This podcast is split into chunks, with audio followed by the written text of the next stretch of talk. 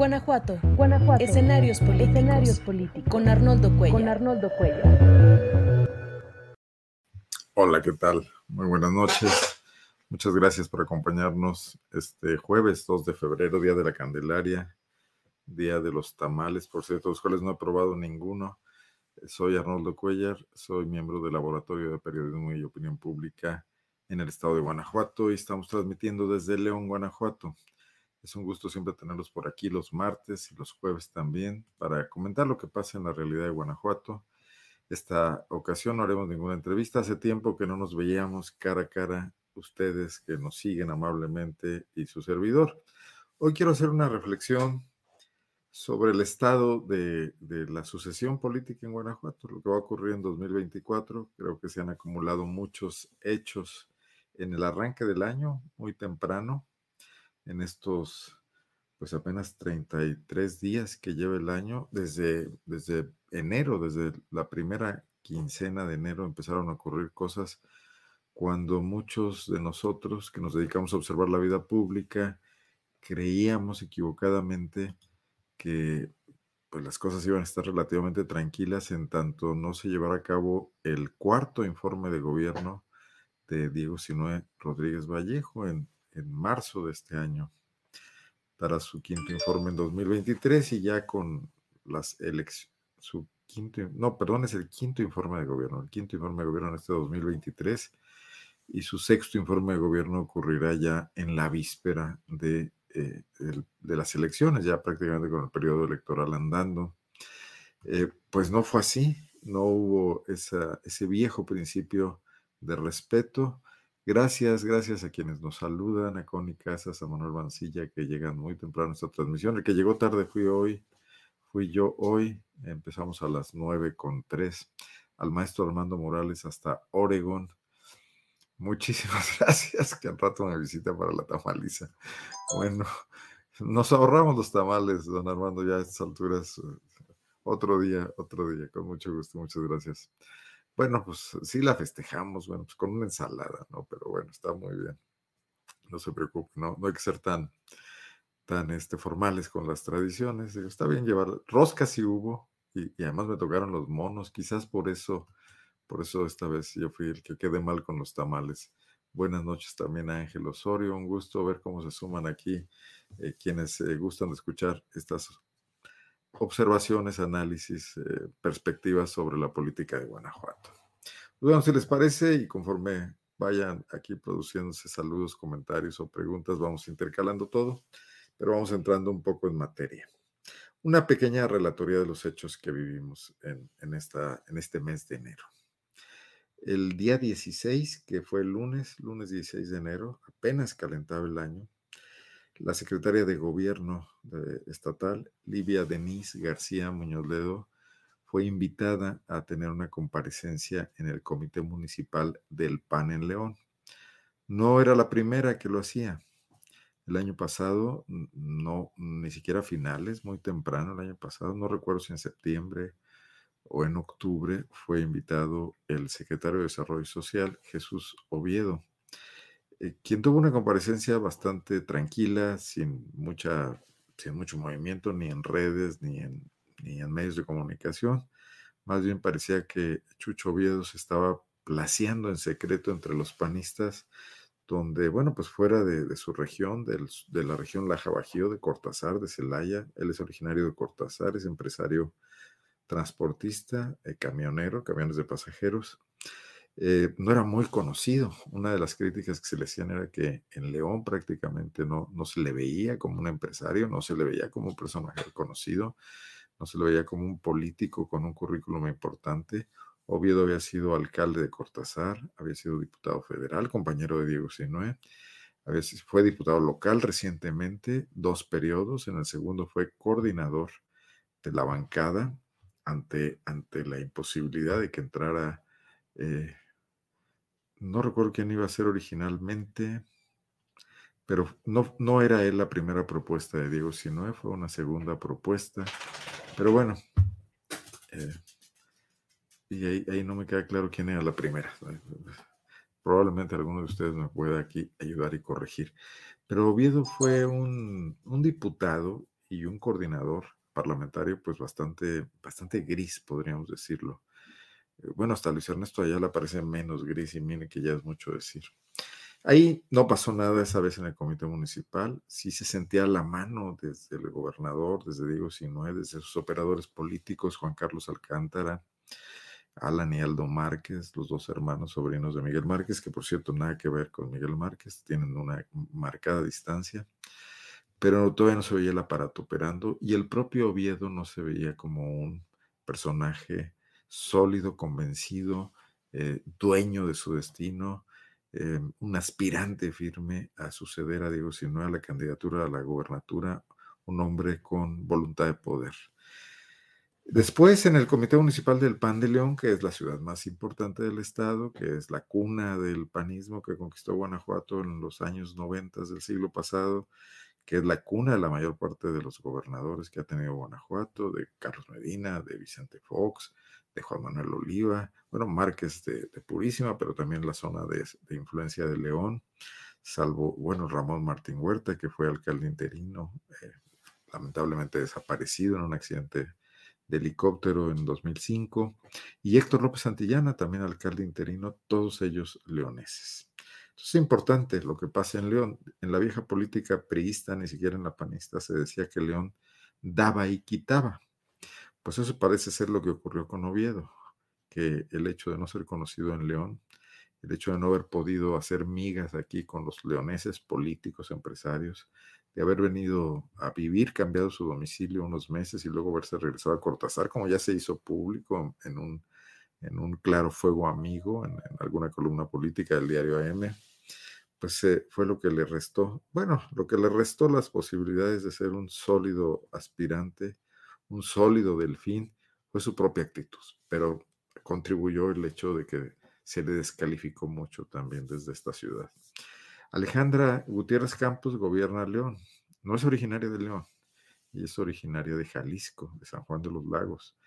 Pero ha hecho su vida aquí de estudiante, de profesionista, ha trabajado mucho tiempo en la presidencia municipal. Es una leonesa, como tantos leoneses adoptivos que no nacieron aquí, pero que aquí han eh, contribuido al crecimiento de esta ciudad, al desarrollo de esta ciudad y que aquí han hecho su vida personal, su vida pública. Ella se presentó en el comité municipal después que Jesús Oviedo y fue una comparecencia bastante normal. Eh, era su territorio, la presidenta de León va al comité municipal del PAN. Nadie desplegó una acción especial de propaganda. Raro, ¿eh? porque si algo tiene Alejandra Gutiérrez es un aparato fuerte, eh, le invierten muchos recursos, sofisticado, de manejo de redes sociales y de manejo eh, de medios de comunicación. Incluso ya cambió a su encargado de medios de comunicación porque, bueno, pues eh, probablemente querían todavía más, más eh, profesionalismo, mejores resultados, más audacia, no lo sé. Pero esa vez no pasó. La comparecencia de Alejandra Gutiérrez en el Comité Municipal del PAN en León en 2022 no despertó mayores inquietudes. Pero eso cambió radicalmente este 2023.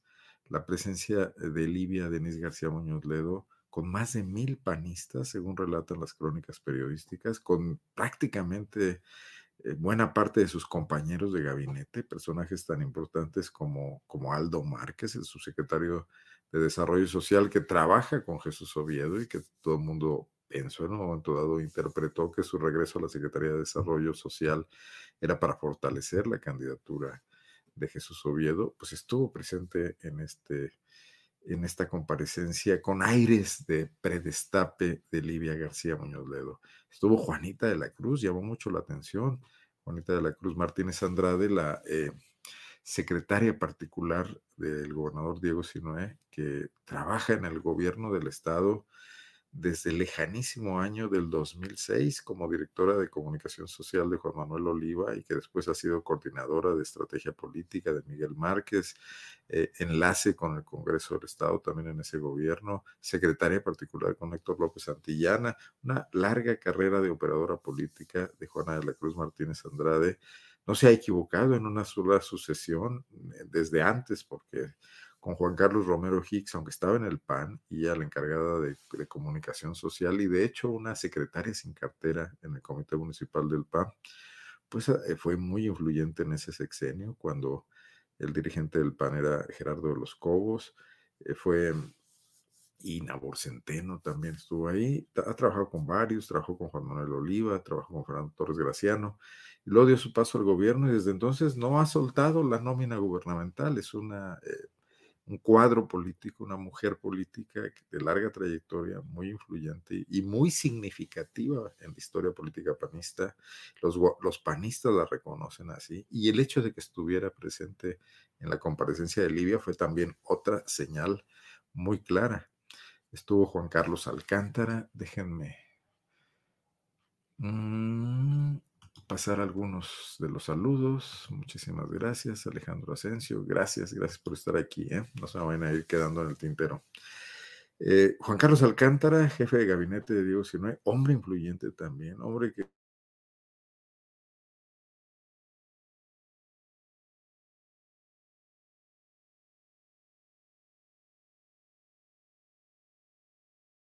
No, no sé si se cortó la transmisión, si me pueden decir. Yo tuve aquí un, un retraso.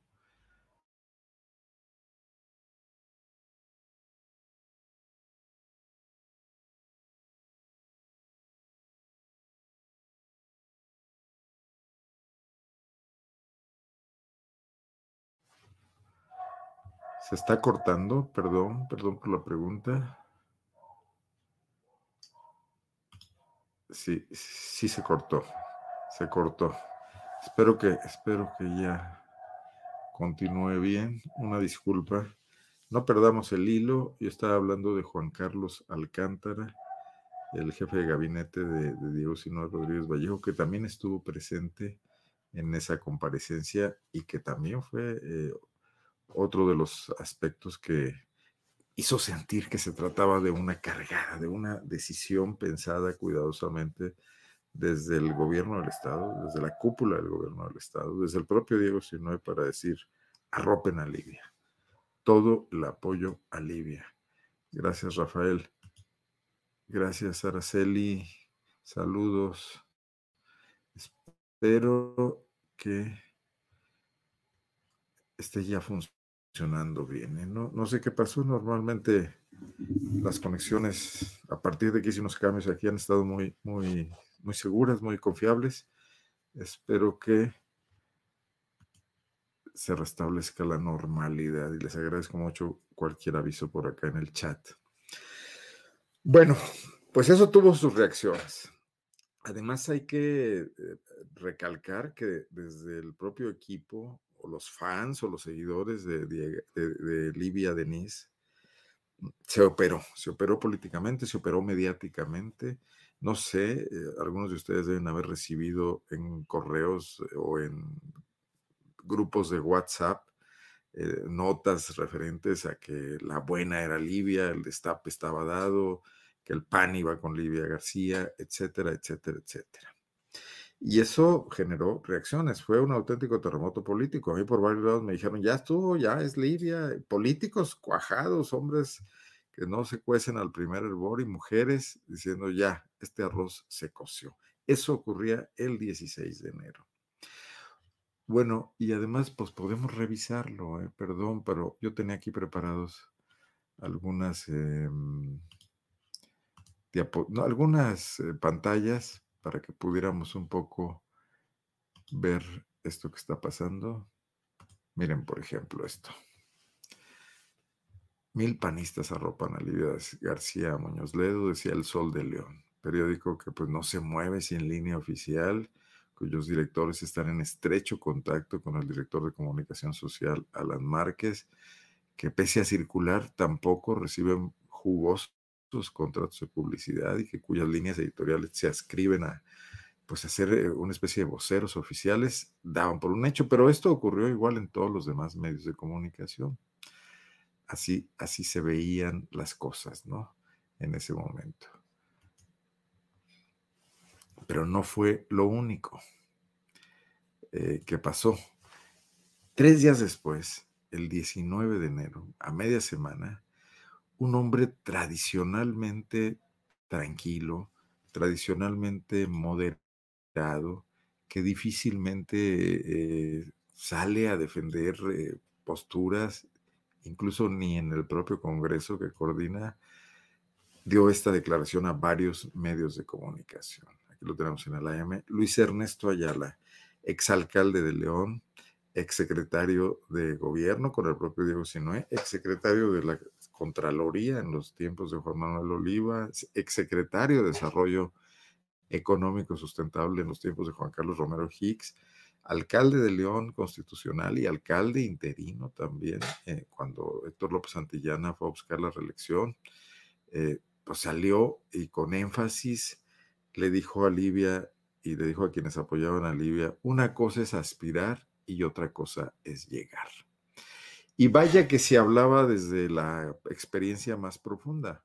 Luis Ernesto Ayala eh, fue aspirante a la, a gubernatura, a la candidatura del PAN a gobernador en el año de 2006.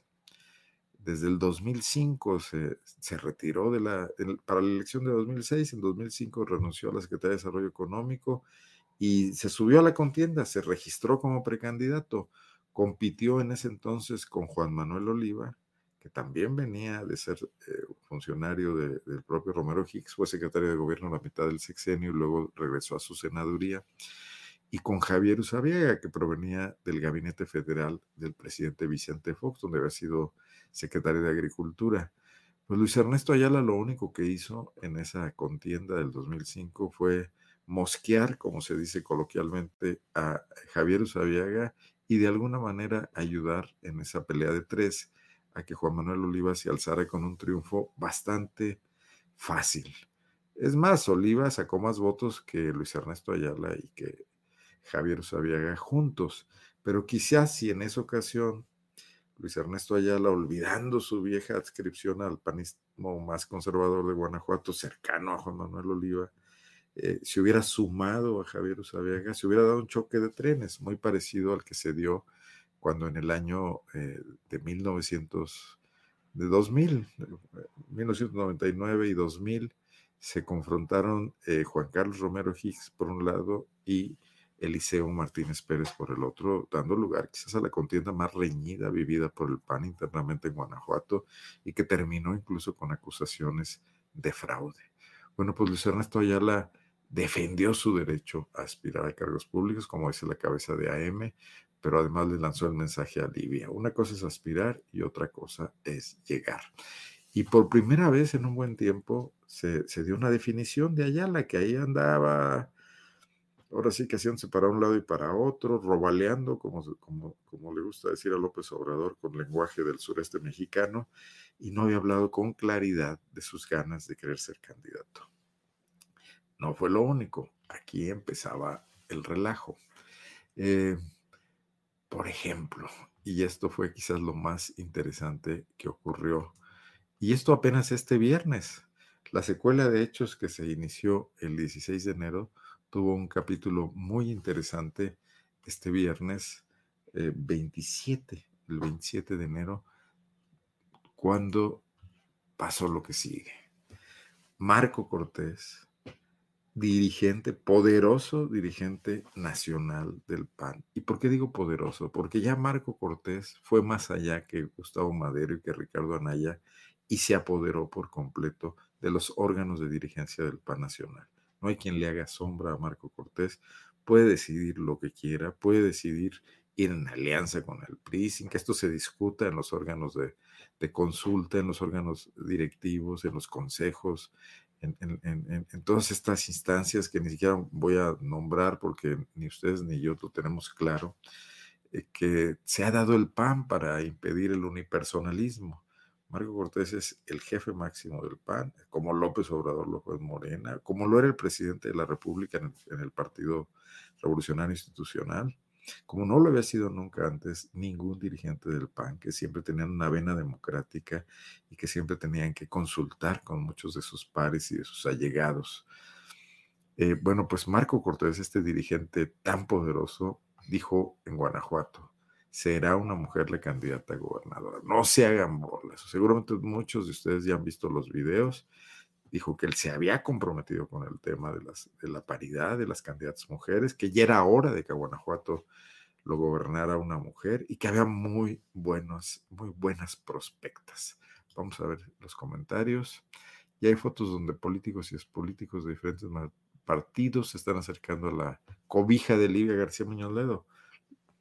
Ojalá ese cobertor esté bien grande porque tendrá muchos arrimados. Bueno, Armando, profe Armando, hay que ver todavía a qué cobija hay que arrimarse porque yo creo que las cosas están más complicadas.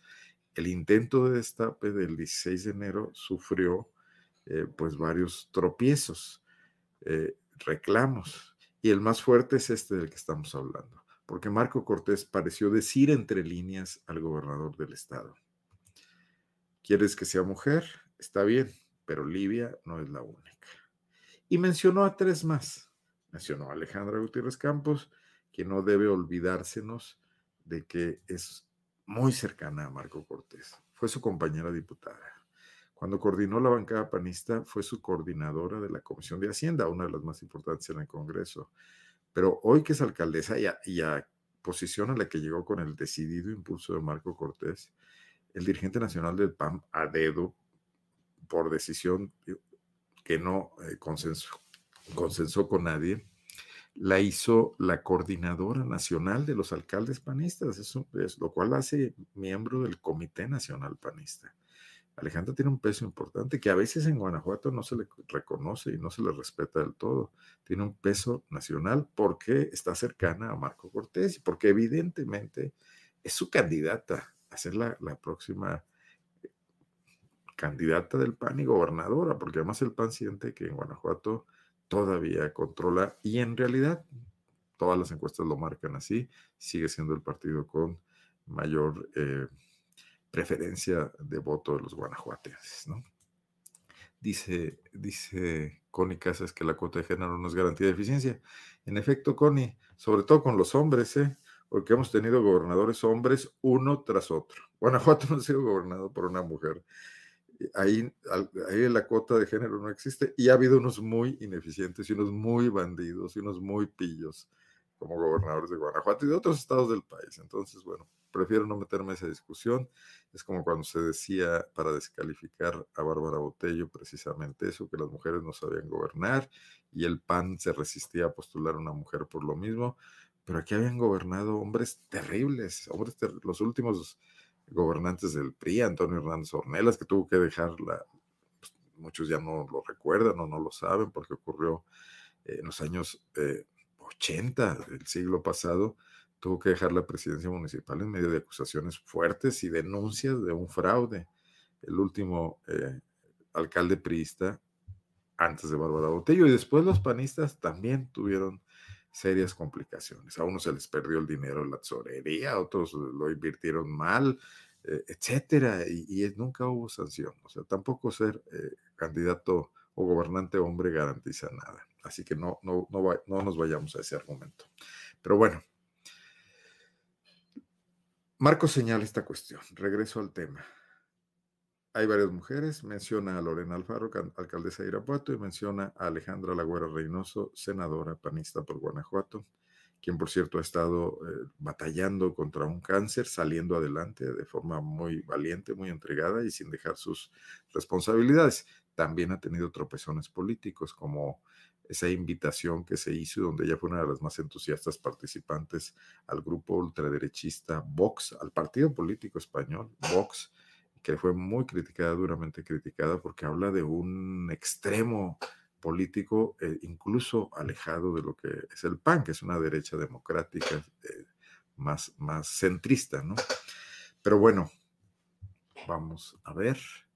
De acuerdo a los videos difundidos, lo que llamó la atención fue la reunión con Alejandra Gutiérrez. Así que creo que el corazoncito de Marco es para Alejandra.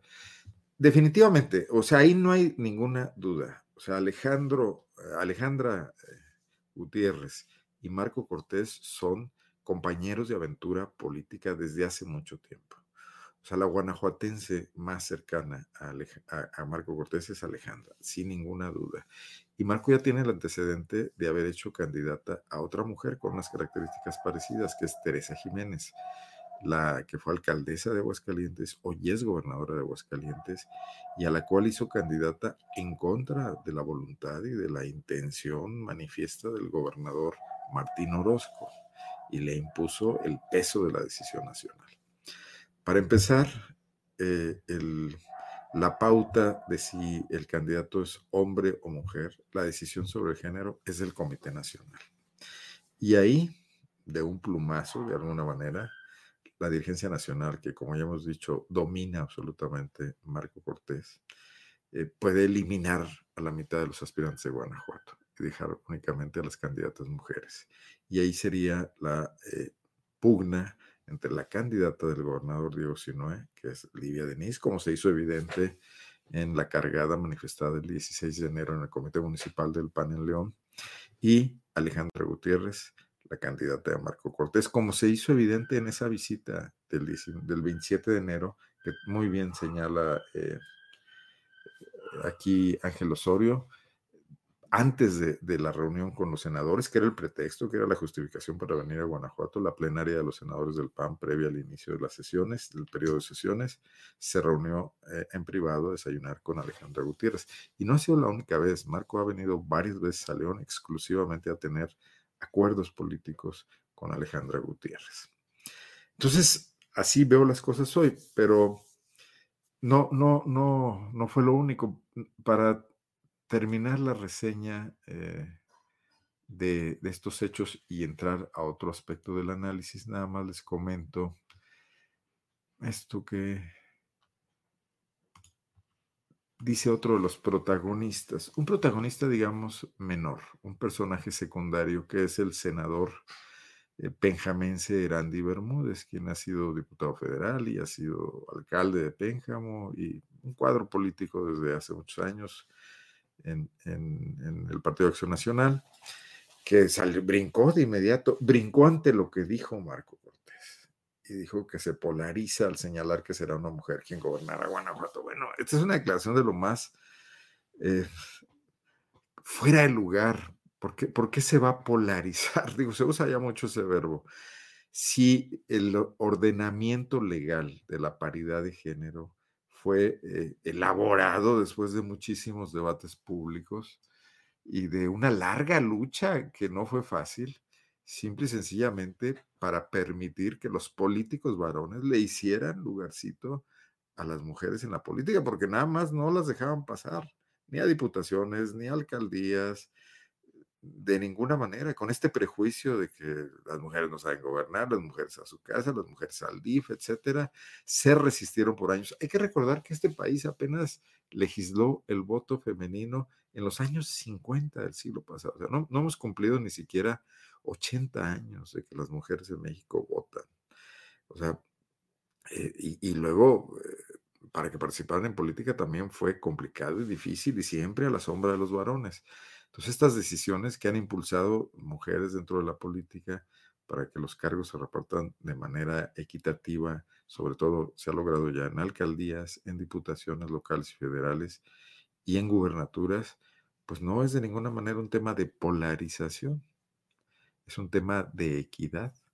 O sea, Erandi Bermúdez debería saber que a Guanajuato lo han gobernado por 31 años puros hombres del PAN. Y antes que eso, por los 70 anteriores, puros hombres del PRI. O sea, resulta patético que alguien diga que por la posibilidad de que por primera vez en la historia una mujer pudiese llegar a gobernar Guanajuato, a ser candidata, se polariza. Pero bueno, hay que entender también que el mayor respaldo político de Randy Bermúdez ha sido Miguel Márquez Márquez, un personaje del que hasta ahora no hemos hablado esta noche, pero del que habría que decir muchas cosas. O sea, Miguel Márquez Márquez ha sido el primer gobernador transeccional de la historia de Guanajuato, de la historia moderna de Guanajuato. Ni siquiera el poderoso y nostálgicamente recordado por muchos periodistas Juan José Torres Landa, o otro gobernador que fue despótico como, como Luis Ducoin, lograron ir más allá del día que entregaron el poder. Los gobernadores que le siguieron, débiles o fuertes o como haya sido, erradicaron cualquier influencia política de estos muy eh, potentes personajes que gobernaron Guanajuato a placer, ¿no? Y que hicieron lo que quisieron con el Estado para bien y también para mal, ¿no? Eh, En el PAN ningún gobernador se había interesado en influir en su sucesor, ninguno.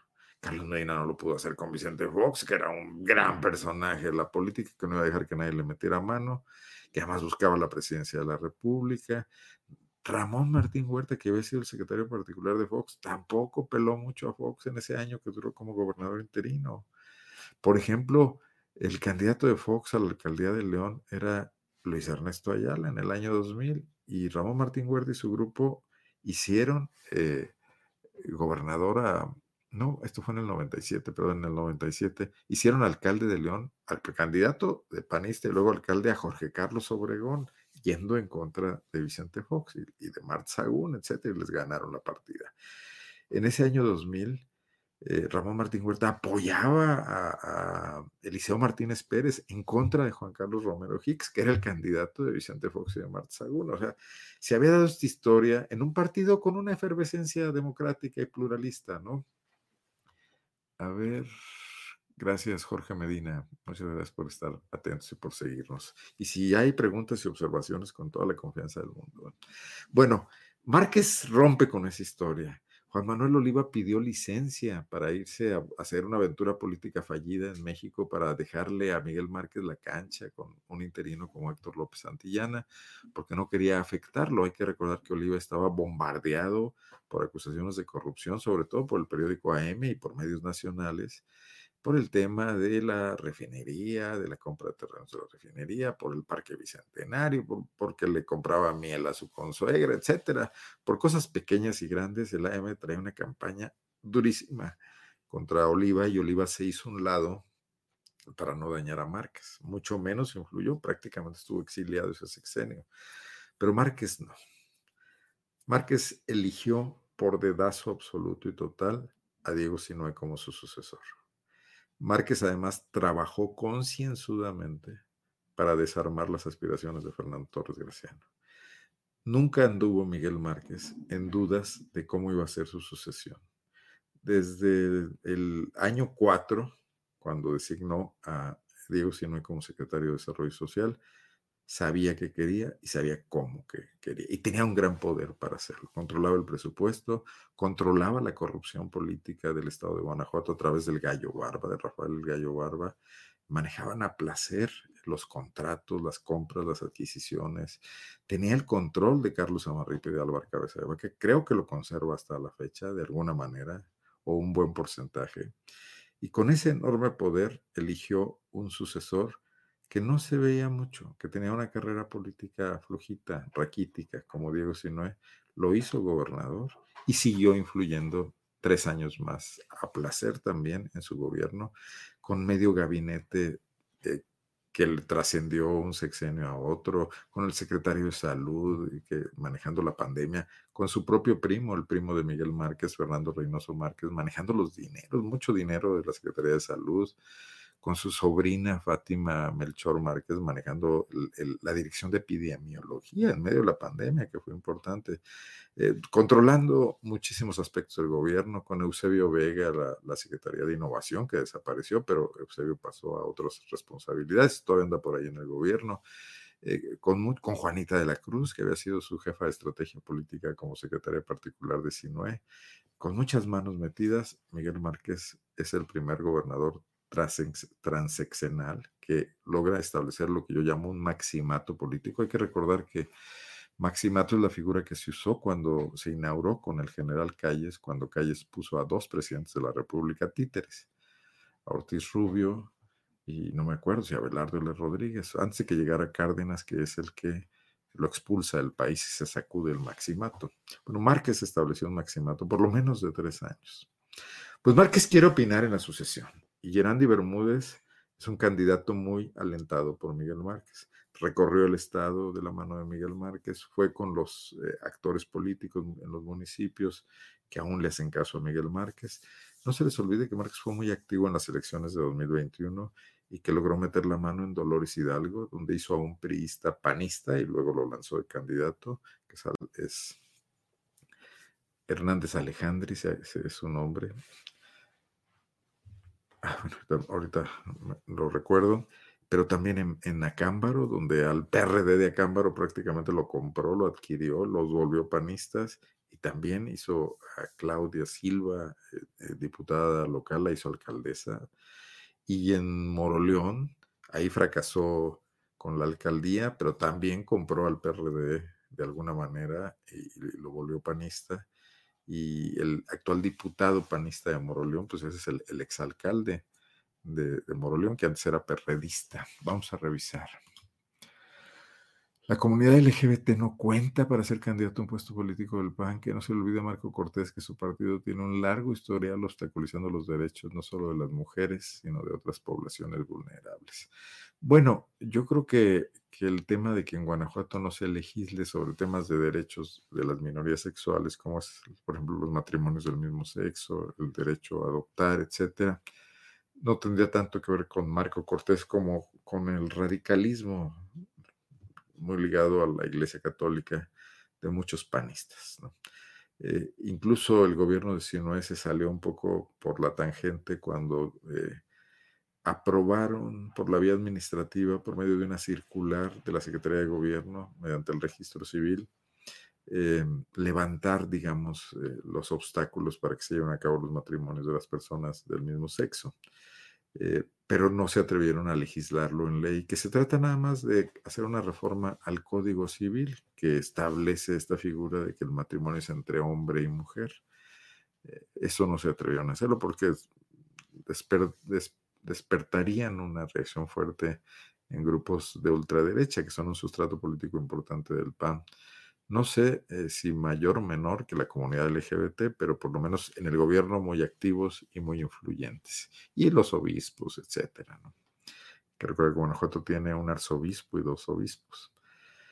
Pero además, en, eh, iba a comentarles una cuestión. Ah, bueno, como la que firmó esta circular fue precisamente Livia Denis García Muñoz Ledo como secretaria de gobierno, algo que no hizo Luis Ernesto Ayala que también es, eh, forma parte de las corrientes profundas del PAN conservador, que recuerda que su padre fue fundador del PAN y muchos dicen que Luis Ernesto forma parte del Yunque también.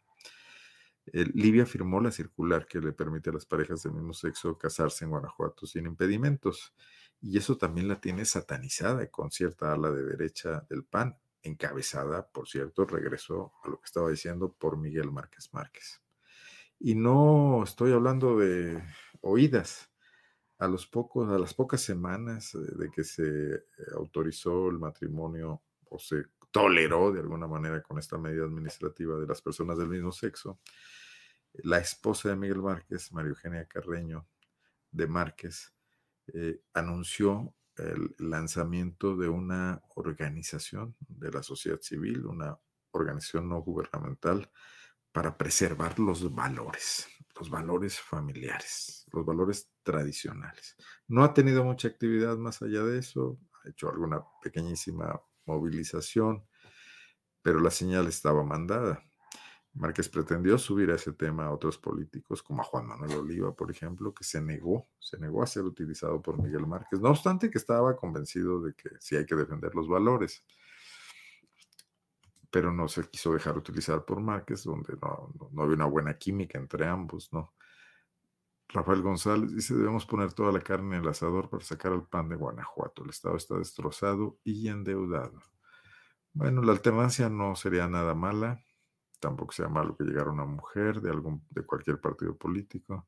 No se legisla, don Armando, pero los gobiernos panistas están llenos de gays, pero no les conviene demostrarlo. Bueno, no habría que caer en los comentarios homofóbicos ser gay o no ser gay, no, como ser mujer o ser hombre, no es nada que tenga que ver con la capacidad, con la honestidad, con la eficacia para desempeñar un puesto público.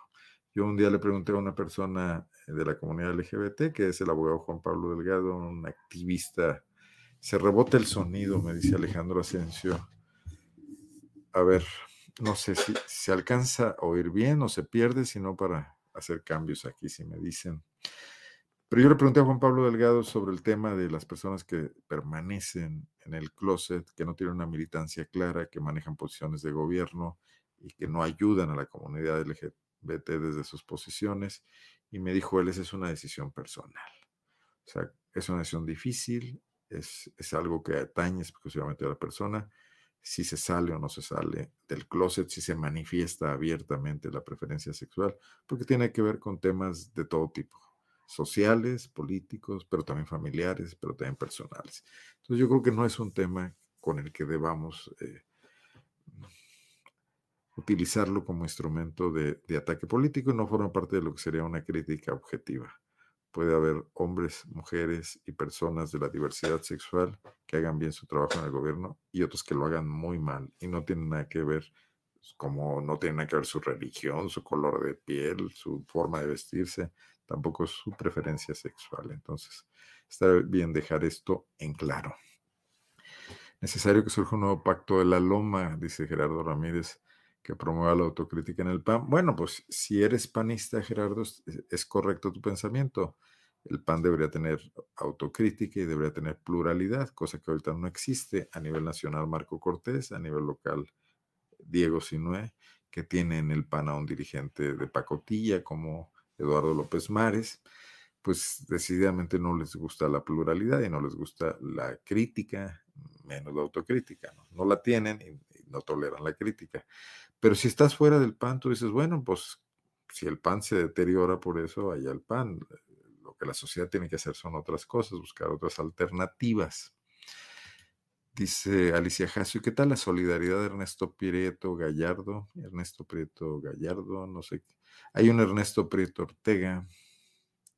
Ah, es el hijo, ¿verdad? Ilustre morenista con los varones del Cosas Veredes Sancho.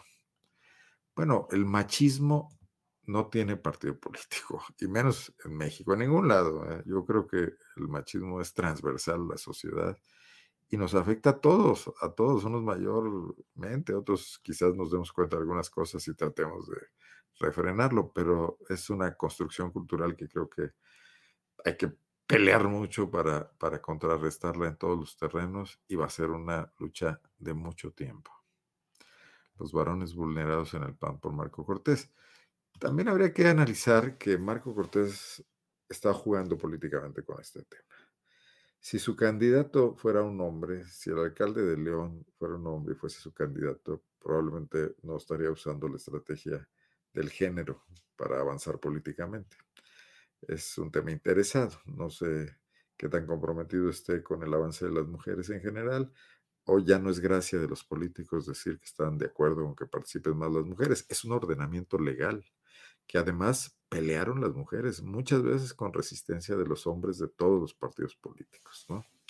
No decía Vicente Fox, el viejerio, eh, con ese tono entre, entre paternalista y misógino y machista.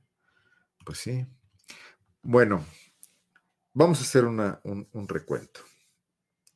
Yo creo que al día de hoy de todos los que se mencionan, y se menciona una larga lista de nombres de personas que aspiran a la gobernatura de Guanajuato, Jesús Oviedo, ya muy lejano en el escenario, Livia García Muñoz Ledo, Alejandra Gutiérrez Márquez, Luis Ernesto Ayala, Erandi Bermúdez, Daniel Díaz Martínez, este médico tan cercano a Miguel Márquez, y bueno, por no dejar hasta Alejandro Navarro. Eh, de todos ellos, la eh, lucha real, la contienda real por alcanzar la candidatura del PAN gobernador está entre muy pocos. Yo me atrevería a mencionar solamente tres personas. Las dos mujeres que tienen respaldos políticos en dos factores de poder importantes, o sea, Livia Denise García Muñoz Ledo con Diego Sinoé y Alejandra Gutiérrez Campos con Marco Cortés, y un tercero en discordia, por sus características personales, más que por su audacia o por su eh, activismo, por su presencia, que es Luis Ernesto Ayala Torres. El escenario de confrontación que está planteándose entre el gobernador y el dirigente nacional del PAN, que terminarán sentados en una mesa, mostrándose ambos encuestas de quién es más popular, si Alejandra Olivia, es el escenario perfecto para una negociación popular donde se dé la opción del tercero en discordia. El tercero en discordia no puede ser una mujer. O sea, yo difícilmente veo que Lorena Alfaro, quien tiene complicadísima la gobernabilidad de Irapuato y que su popularidad está muy comprometida, pudiese aspirar. No hay manera. Y Alejandra Lagüera Reynoso, que es una política cupular, que ha hecho su carrera sobre todo en México, sobre todo ligada a las dirigencias nacionales del PAN y sobre todo ligada a la Organización Nacional de Ultraderecha, el Yunque, no tiene la suficiente presencia en el Estado. Sería una candidata muy débil. Eso sin eh, revisar el tema de su salud, eh, que evidentemente también influye. El padecimiento de un cáncer no es cualquier cosa y por más que haya evolucionado favorablemente, ser candidata de un partido político a una gubernatura en el año 2024 con la campaña presidencial además como sombra de todo, puede ser un tema muy estresante y muy desaconsejable para alguien que sigue convaleciente y en recuperación. Dicho eso, con todo, con todo respeto y con toda objetividad, eh, Alejandra eh, Reynoso no es una figura pública con un conocimiento amplio ni una popularidad en Guanajuato.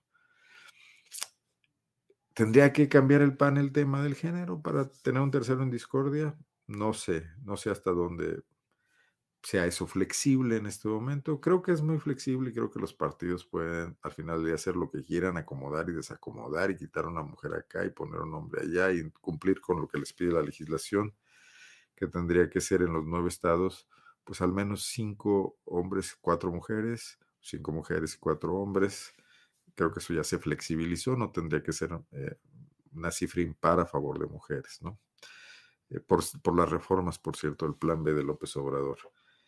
Pero, ¿por qué Luis Ernesto Ayala? Porque le representa al viejo panismo, al panismo conservador, a los estamentos de poder dentro del PAN y a sus influencias empresariales y a sus influencias desde, por ejemplo, la iglesia. Un hombre confiable. Un hombre de, 70 años tendrá cuando decidan quién va a ser el candidato a gobernador o la candidata.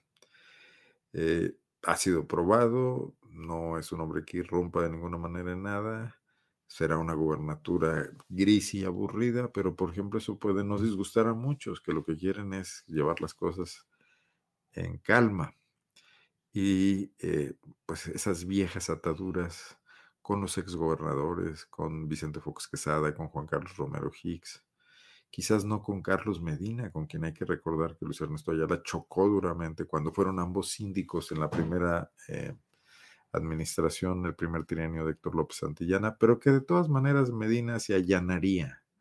Y se allanaría a cambio de negociar políticamente, pues lo que él hace, ¿no? El manejo de sus empresas, de sus influencias, de, sus eh, contratos con las diversas empresas que representa en el gobierno del Estado, que ahí hay para dar y prestar. Entonces, esa es la tercera opción que, que yo veo. De ahí más no veo a ningún otro. Sí creo que será una decisión complicada. Sí creo que le arrancaron a Diego Sino la posibilidad de dar un dedazo al estilo Márquez. Creo que Márquez se va a quedar como el único gobernador que logró no solo dar un dedazo, sino tener una influencia transeccional en Guanajuato, una anomalía política completa. El propio Márquez es un factor disruptivo. Creo que no vería mal a Luis Ernesto Ayala, aunque ha presionado con Erandi, aunque ha empujado a Daniel Díaz Martínez, que es pues, su hombre de confianza en el gobierno de Diego Sinue, uno de ellos. Al final de cuentas, no quedaría disgusto con Luis Ernesto Ayala. Y eso le da una opción a este político callado, tranquilo, soso, que está ahí esperando nada más, eh, haciendo lucir su, su viejo militancia, su ancestral pertenencia al PAN y esperando. Naturalmente, no digo que vaya a ser él, digo que es un escenario donde sus posibilidades crecen, porque es una especie de anclaje del panismo tradicional. Pero también puede ocurrir que Livia o Alejandra salgan adelante, que logren negociaciones políticas importantes, que de alguna manera ya no limitadas al tema o Diego o Marco, incluso entre ellas puedan tener algún tipo de acuerdo político. Son mujeres jóvenes, son de la misma generación, se conocen, no parecen ser muy simpáticas la una para la otra, pero creo que pudieran llegar a acuerdos políticos y demostrarnos además que las mujeres tienen otro estilo de hacer política diferente al de los varones de confrontarse con todo y darse con todo hasta con la cubeta. Déjenme revisar algunas de los comentarios. Me dice Rafael González, eso está claro, ser gay no los hace menos, ese no es mi punto. Si hay gays y lesbianas, pues se debe legislar a favor de todos y no estar en contra solo por conveniencia. Correcto, correcto, de eso hemos hablado. Así es, y, y no lo hacen. Bueno, un gusto saludarlo, dice Antonio Castro. Saludos, Toño del Rincón Gaucho, un gusto escucharte para conocer sobre la rotura. Bueno, no sé si se equivocó ahí en la palabra, pero bueno, Toño, saludos y un gusto tenerte aquí. Armando Morales, ¿será verdad esta encuesta? ¿Será verdad esta encuesta de Tag Research? Los cinco principales perfiles para la candidatura a gubernatura en Guanajuato son Livia García, Alejandro Navarro. Ninguna encuesta hoy es confiable. Todas se venden al mejor postor o piden cuotas a todos los participantes y el que más paga mejor lo, lo ranquean. Todas se llevan a cabo de manera telefónica y con robots y son muy poco confiables. Aquí en la casa de ustedes, cada vez que suena el teléfono y es una encuesta, yo le cuelgo de inmediato, porque no, tardan cinco minutos ahí buscando opciones. Eh, yo creo que ninguna de estas encuestas refleja nada en la realidad. Y, bueno, pues eh, todos son perfiles muy bajos. Que Olivia García la conozca el punto 77%. No, no he visto la encuesta, pero yo les digo de antemano, no hay encuestas confiables en este momento. Las verdaderamente confiables las tienen los políticos. Las tiene Marco Cortés, las tiene Diego Sinue y no las dan a conocer. Si no les favorece, no las dan a conocer. Si las favorecen, lo hacen sesgadamente. Entonces, ahí habrá que esperar todavía. Y las encuestas se han convertido en parte de una guerra y los encuestadores se prestan a ello también. Libia les lleva ventaja a todas las opciones panistas. Pues no, hasta que vino Marco Cortés a soltar la bomba de 50 kilotones, como yo le llamé. Luis Alberto Villarreal no lo veo para nada hoy en el escenario. Torres Graciano tuvo su oportunidad en el 2018 y la dejó ir y es un diputado bastante oscuro en este momento. Lamento, eh, Gerardo, pues no estar de acuerdo contigo, pero tienes todo el respeto y el derecho a plantear aquí lo que tú consideres conveniente. Bueno, pues es el escenario. Eh, están pasando cosas interesantes que también se prestan al comentario. Por ejemplo, lo que ocurrió en León con el aumento del transporte, que lo revisamos aquí en dos, en dos mesas. Finalmente, la alcaldesa Alejandra Gutiérrez pensó más en su popularidad y en su futuro político que en su pacto con los empresarios del transporte el hecho de haber negociado un aumento de un peso que no los deja nada contentos y tratar de compensarlos con un subsidio de 95 millones de pesos, un fideicomiso para compra de camiones y unidades nuevas, pues está lejos de lo que los empresarios querían. Tampoco se fue a favor del pueblo y le metió freno a el deterioro y el abuso de este negocio que sin estar a la altura de lo que la ciudad pretende y de lo que la ciudad busca y de, la, lo que tanto presumen los panistas de ciudad con servicios de calidad y ciudad inteligente, etcétera, eh, siguen, quieren seguir medrando con el transporte en un monopolio muy claro que no es además controlado por eh, o, supervisado o eh, por, el, por el municipio en este caso y que está convertido en un auténtico ya no digamos pulpo camionero, porque el pulpo camionero eran cuando eran muchos dueños. Hoy es prácticamente un dueño el que tiene la mayor parte del transporte, lo demás es periférico, y eh, que es Fernando García Murguía, proveniente del, viejo sindicalismo de la época del PRI, pero que se ha acomodado muy bien con los panistas, a los que apoya electoralmente, con sus taxis, con, con recursos que le deben mucho y que nadie se anima a confrontarlo. Y tenemos pues lo que pasa en el metro de la Ciudad de México, eh, que un sindicato con un dirigente charro que tiene ahí decenas de años es un poder al que no puede enfrentar la poderosa jefa de gobierno o los anteriores jefes de gobierno de la Ciudad de México y que no pueden entrar a modernizar y, a evitar el deterioro de ese transporte porque los subsidios se los chupa un aparato allá burocrático y aquí empresarial. Y no es que fracasen los modelos, eh, el hecho de que el transporte esté subsidiado en la Ciudad de México es una decisión eh, política en la conurbación más grande y la, y la, zona de población más grande del país, como muchas cosas están sucedidas en la Ciudad de México. León podría muy bien tener un planteamiento de un negocio menos, eh, menos voraz por parte de los concesionarios y una aportación desde el municipio, no solo para bajar los precios de transporte, sino para tener un transporte de mayor calidad, de mayor competitividad, donde no sea una monserga pasar dos horas en camión y caminar mucho o viajar mucho para llegar a una estación de transbordo, ¿no? Déjenme ver. Queremos un Guanajuato ganador con el Andy Bermúdez, dice Antonio Castro. Pues bueno, no, no veo que Andy vaya a dar mucha batalla. Seguramente lo que está peleando, al igual que Navarro, es nada más la compensación. Erandi sabe que esta es su mejor manera de conseguir otro boleto para reelegirse como senador o para ser diputado o para ser líder de la bancada en el Congreso local y seguir vivo en la política. Y Alejandro Navarro pues quiere hacer a su esposa su sucesora y gobernar Guanajuato por nueve, si se puede, por doce años en una sola familia. Entonces el numerito de andar presentándose como candidatos es para negociar. Dice Antonio Castro que hay solo un Guanajuato de empresarios. Bueno, no, habemos ciudadanos, los empresarios sean más tomados en cuenta por los políticos, pues de alguna manera es un déficit del activismo ciudadano que debería aumentar. La, alcaldesa dijo que subió el transporte porque Obrador no cumplió de bajar la gasolina.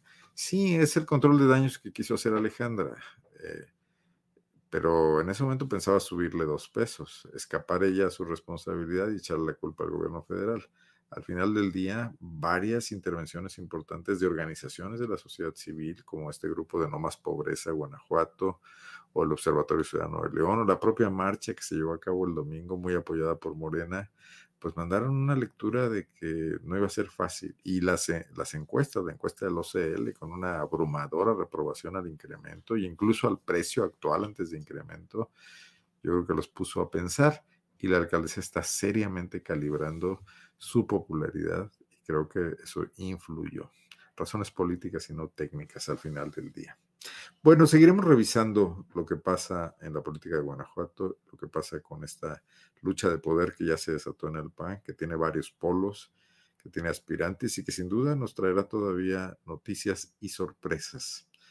Eh, quiero agradecerles mucho su seguimiento a esta charla. El próximo martes platicaremos con eh, estaba acordado hoy, pero no se pudo por una sesión de ayuntamiento y por eso decidí también abordar este tema que además ya, ya lo traíamos muy retrasado. Pero vamos a platicar con José Arturo Sánchez Castellanos, el síndico del Ayuntamiento de León, que tiene un punto para defender las medidas del incremento del transporte. Él forma parte de la comisión eh, esta tarifaria, la, comisión de análisis de tarifas del municipio de León.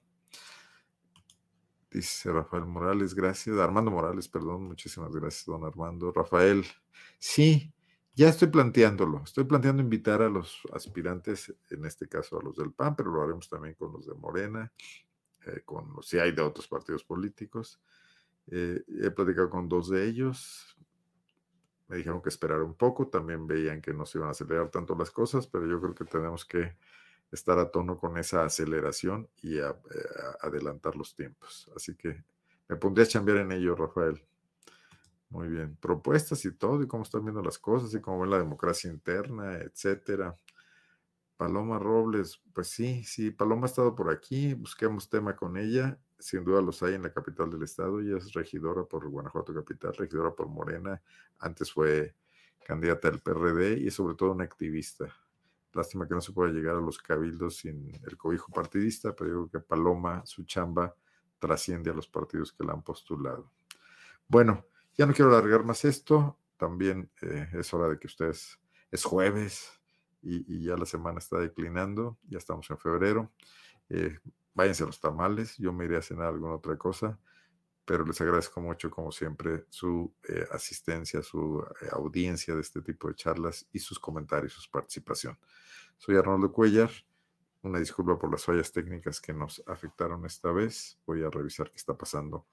Nos vemos el próximo martes y léanos en el Laboratorio de Periodismo y Opinión Pública. Tenemos ahorita una nota interesante. Por cierto, déjenme antes de irme compartirles esto, lo que estamos publicando el día de hoy.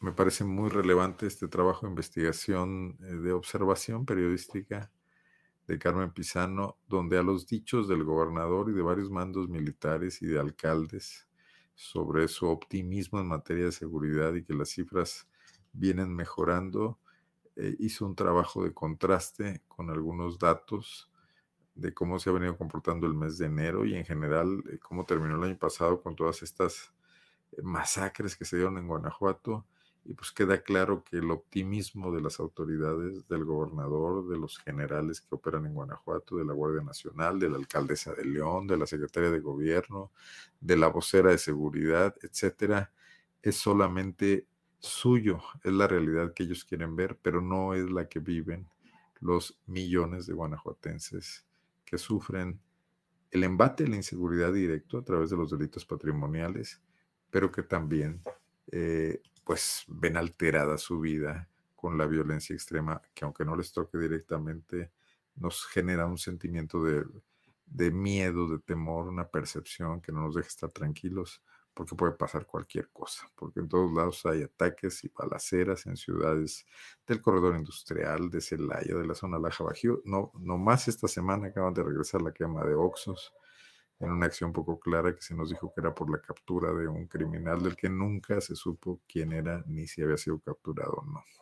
Bueno, dicho esto y invitándolos a leer PopLab, ahora sí, muy buenas noches y muchas gracias. Soy Arnoldo Cuellar y soy miembro del Laboratorio de Periodismo y Opinión Pública. Descansen y buen fin de semana.